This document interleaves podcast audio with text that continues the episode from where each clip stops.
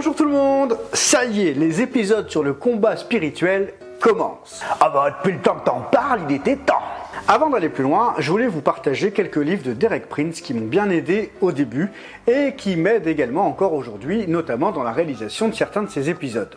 Le combat spirituel, ils chasseront les démons, abattre les forteresses et les règles du combat. Vous pouvez y aller. Et je ne vous cache pas qu'il y a quelques éléments de ces livres que vous retrouverez dans les épisodes.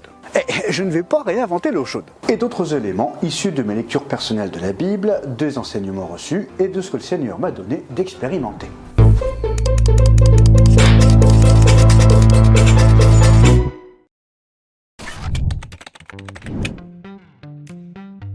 Allez hop, on va commencer par un petit rappel de ce que nous sommes selon la parole de Dieu.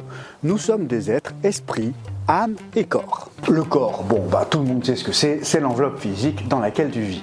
Notre âme, c'est ce qui est responsable de nos prises de décision, notre volonté, nos réflexions, nos émotions. Et l'esprit, c'est cette partie de notre être qui est en relation avec Dieu et qui commande à l'âme et qui elle-même commande à notre corps. Nous avons donc été créés pour être en relation avec Dieu. Mais quand Adam et Ève ont péché, leur esprit mourut. L'esprit de tous leurs descendants est donc mort, et leur âme, sans esprit au contrôle, est en roue libre totale. Freestyle complet. Pas d'écoute de Dieu, complètement rebelle. Donc, si tu ne vois pas Dieu agir dans ta vie, c'est normal. C'est parce que ton esprit Paul nous dira dans Éphésiens 2, 1 Quant à vous, vous étiez morts à cause de vos fautes et de vos péchés.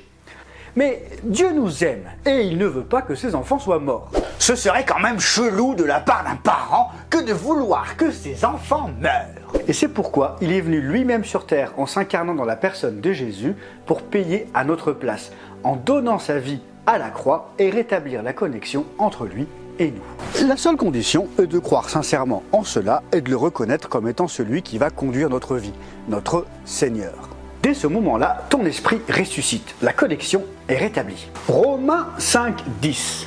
Si nous avons été réconciliés avec Dieu grâce à la mort de son Fils lorsque nous étions ses ennemis, nous serons à bien plus forte raison sauvés par sa vie maintenant que nous sommes réconciliés.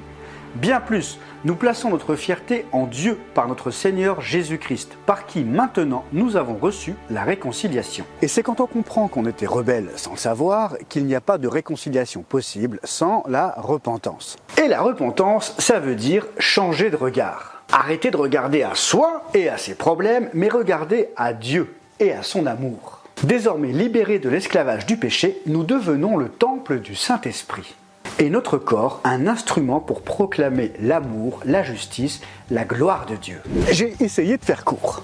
Eh pas ben, dis donc Bon, alors maintenant, c'est pas tout d'avoir une connexion rétablie. Jésus nous demande d'être avant tout des disciples, pas des fans de karaoké qui viennent voir un spectacle le dimanche matin.